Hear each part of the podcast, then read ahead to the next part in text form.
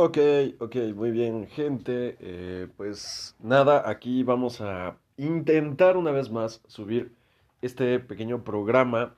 Programa no, vamos a verlo así como una especie de um, eh, diario, un poco personal, más personal que lo que habían sido los demás programas. Em, la situación con todo esto es que eh, me han eliminado completamente de otros episodios. La semana pasada había intentado subir dos episodios que iban un poquito mejor editados, iban en una calidad un poco más profesional, pero bueno, ahorita bajo las circunstancias en las que estamos, eh, me es muy difícil hacerme ahorita de equipo para poder producir un poco más formal todo esto, pero bueno, lo importante es el mensaje y lo importante es Em, que esto llegue a toda la gente posible, a vida y por haber. Esto no va con intenciones de ser monetizado, ni mucho menos. Dudo mucho que se pueda monetizar este tipo de material, así que bueno, pues lo hacemos pues porque yo lo... ok. ¿Cómo estamos viviendo la situación actual con la, con la cuarentena, con la cuestión de, del nuevo confinamiento?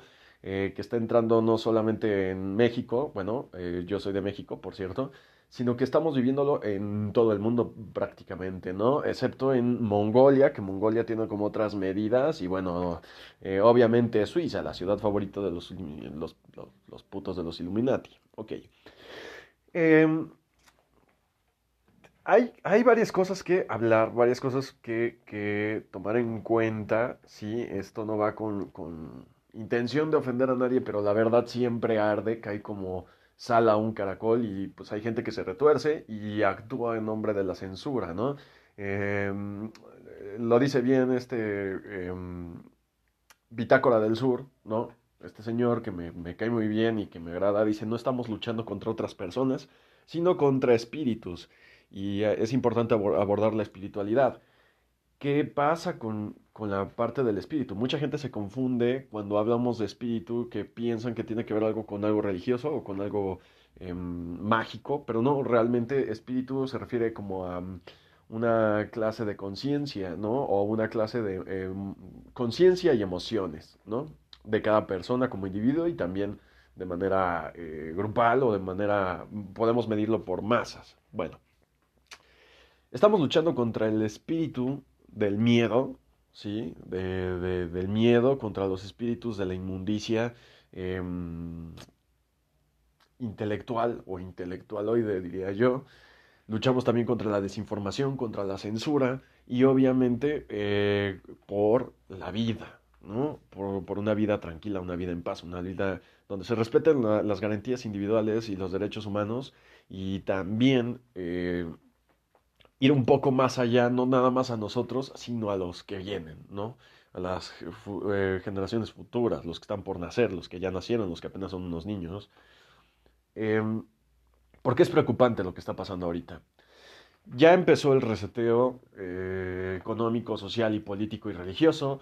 Ya tenemos la tribulación en, en el Vaticano, ya tenemos eh, por encima los medios de comunicación censurándonos por todos lados, ¿no? Definitivamente estamos jugando en una cancha ajena.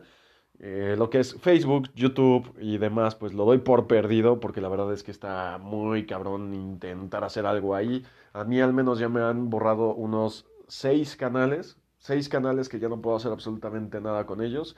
Y eso que he sido cuidadoso con, con las palabras, como las menciono, con cómo las, las hablamos tenía ya una serie, más o menos cada episodio alcanzó alrededor de 4.000 o 5.000 reproducciones. Eh, ya tenía yo los requisitos para monetizar. Obviamente no hubo monetización, la hubo un par de semanas, pero pues eh, me dieron los tres strikes de un solo video, un solo video que mm, duraba creo que alrededor de 15 minutos. Y bueno, eh, la, cosa aquí no es tal cual la monetización, como lo decía hace rato, sino el hecho de que llegue el mensaje, pero pues no hay libertad de expresión. Entonces, YouTube, eh, obviamente Twitter, obviamente eh, Facebook, ¿no? Eh, los nuevos términos y condiciones de WhatsApp también dan mucho que pensar. estamos viendo que WhatsApp aparentemente se está arrepintiendo un poco de estos nuevos términos y condiciones, pero a ver, ellos ya podían leer nuestros mensajes desde hace años, o sea, ninguna privacidad, la verdad. Si no tiene mucho, tiene unos pocos meses que WhatsApp prohibió las fotografías lanzadas en el baño, cuando uno está defecando y toma la clásica foto de en plan desmadre que tienes los pantalones abajo y le tomas una foto a tus pantalones, ¿no? Oye, Juan, ¿sabes qué? Estoy defecando, mira, ¿no? Y entonces comenzaron a, atajar eso. Entonces, ¿eso qué quiere decir? Que obviamente están leyendo nuestros mensajes. Es que hay un algoritmo, sí, güey, pero sea un algoritmo, sea una persona, no hay privacidad, absolutamente nada de privacidad con tus mensajes. ¿Sí? A ver, ya sabíamos que esto sucedía desde antes, desde que antes que existieran todas estas plataformas y que Internet fuera la, la opción número uno de comunicación, ¿no? Cuando tú mandabas un mensaje eh, de teléfono a teléfono, ¿no? Vía red celular, ya habían problemas de intervención, ya existían esto no es nada nuevo, solo que ahora funciona diferente y es un poco más em, descarado, ¿no?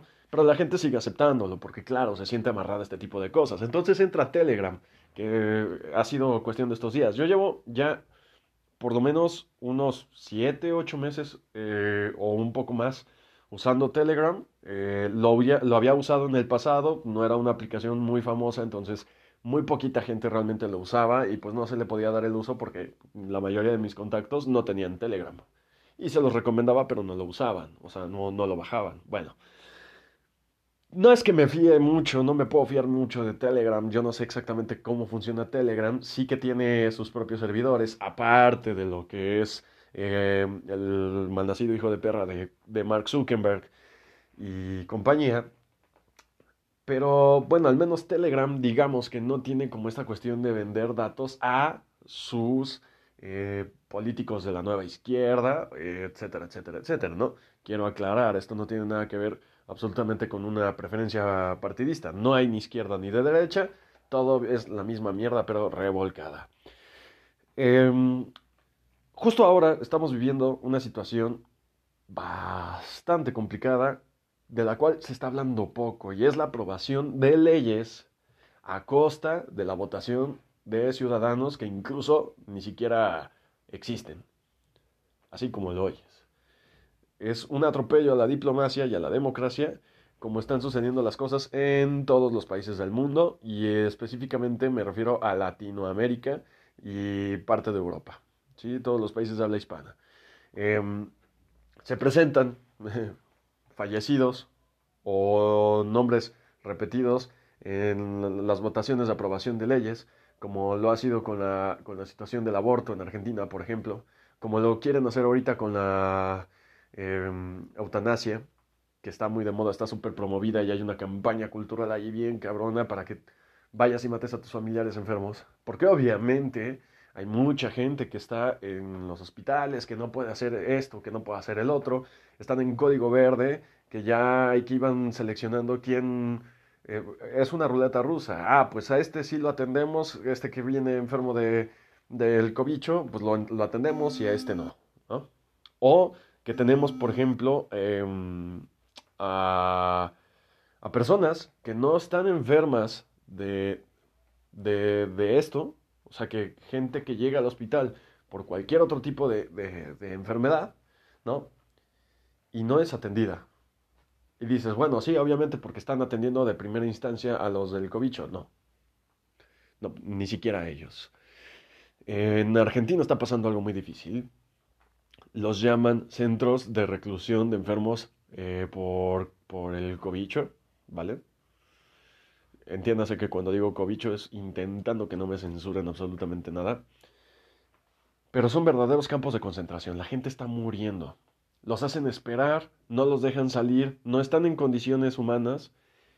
Y lo peor de todo es que no les dan ninguna clase de resolución a los estudios. Los están matando. Son campos de concentración. Están en Argentina.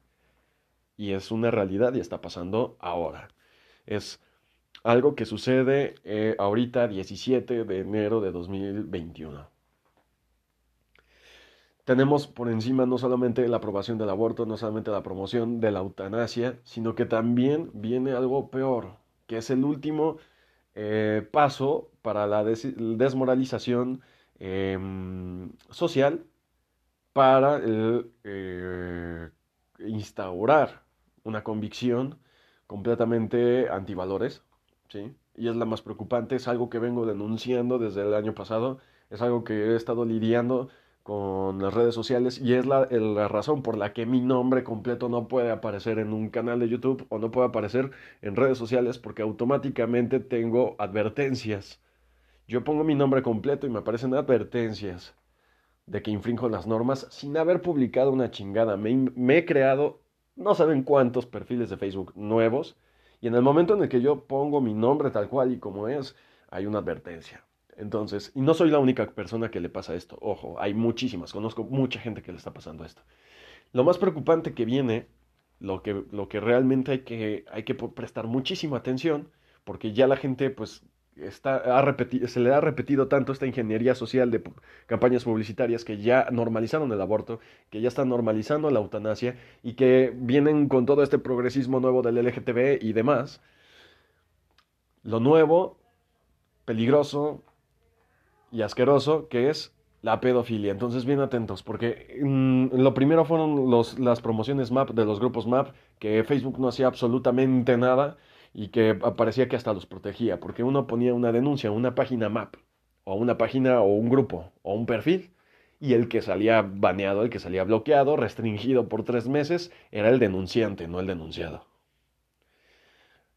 Páginas, perfiles y grupos abiertamente pedófilos entonces, es el nuevo movimiento, viene con mucha fuerza, lo van a promover a más no poder hasta normalizarlo y que la gente se acostumbre a verlo como algo parte de algo cotidiano, normal, aceptable, socialmente aceptable.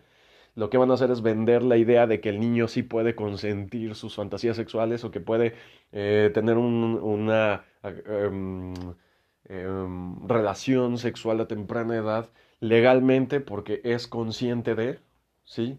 lo van a normalizar y ese es el movimiento que hay que parar. Entonces, bien ahorita sí, es peligroso, es difícil, si tú tienes hijos, pues piénsalo bien. Eh, esto va, va, a ir promovido por medio del Estado, de los medios eh, de comunicación y lo más peligroso, por, los por el sistema educativo. Desde las escuelas se les va a enseñar a impartir eh, temas de sexualidad a temprana edad, demasiada temprana edad a los niños para que lo normalicen y los niños sean legales, básicamente. ¿sí? es la pedofilia, hay que tener mucho cuidado y pues requiero de gente despierta y pues nada, este es mi mensaje y espero, espero que Ancho no me vuelva a bloquear mis, mis pinches episodios porque los subo y simplemente no aparecen en la lista de reproducción. Y se supone que no hay tanta censura aquí. Ya buscaré, yo creo que la manera de migrar completamente a Libri. Nos estamos viendo a Libri, yo soy Jorge Rivera de la Vega. Y yo creo que hoy mismo, esta tarde, ya tengo abierta mi cuenta de Libri y ya estaremos charlando por ahí. Eh, pues nada, un abrazo, mucho ánimo, mucha fuerza y manténgase con los ojos bien abiertos.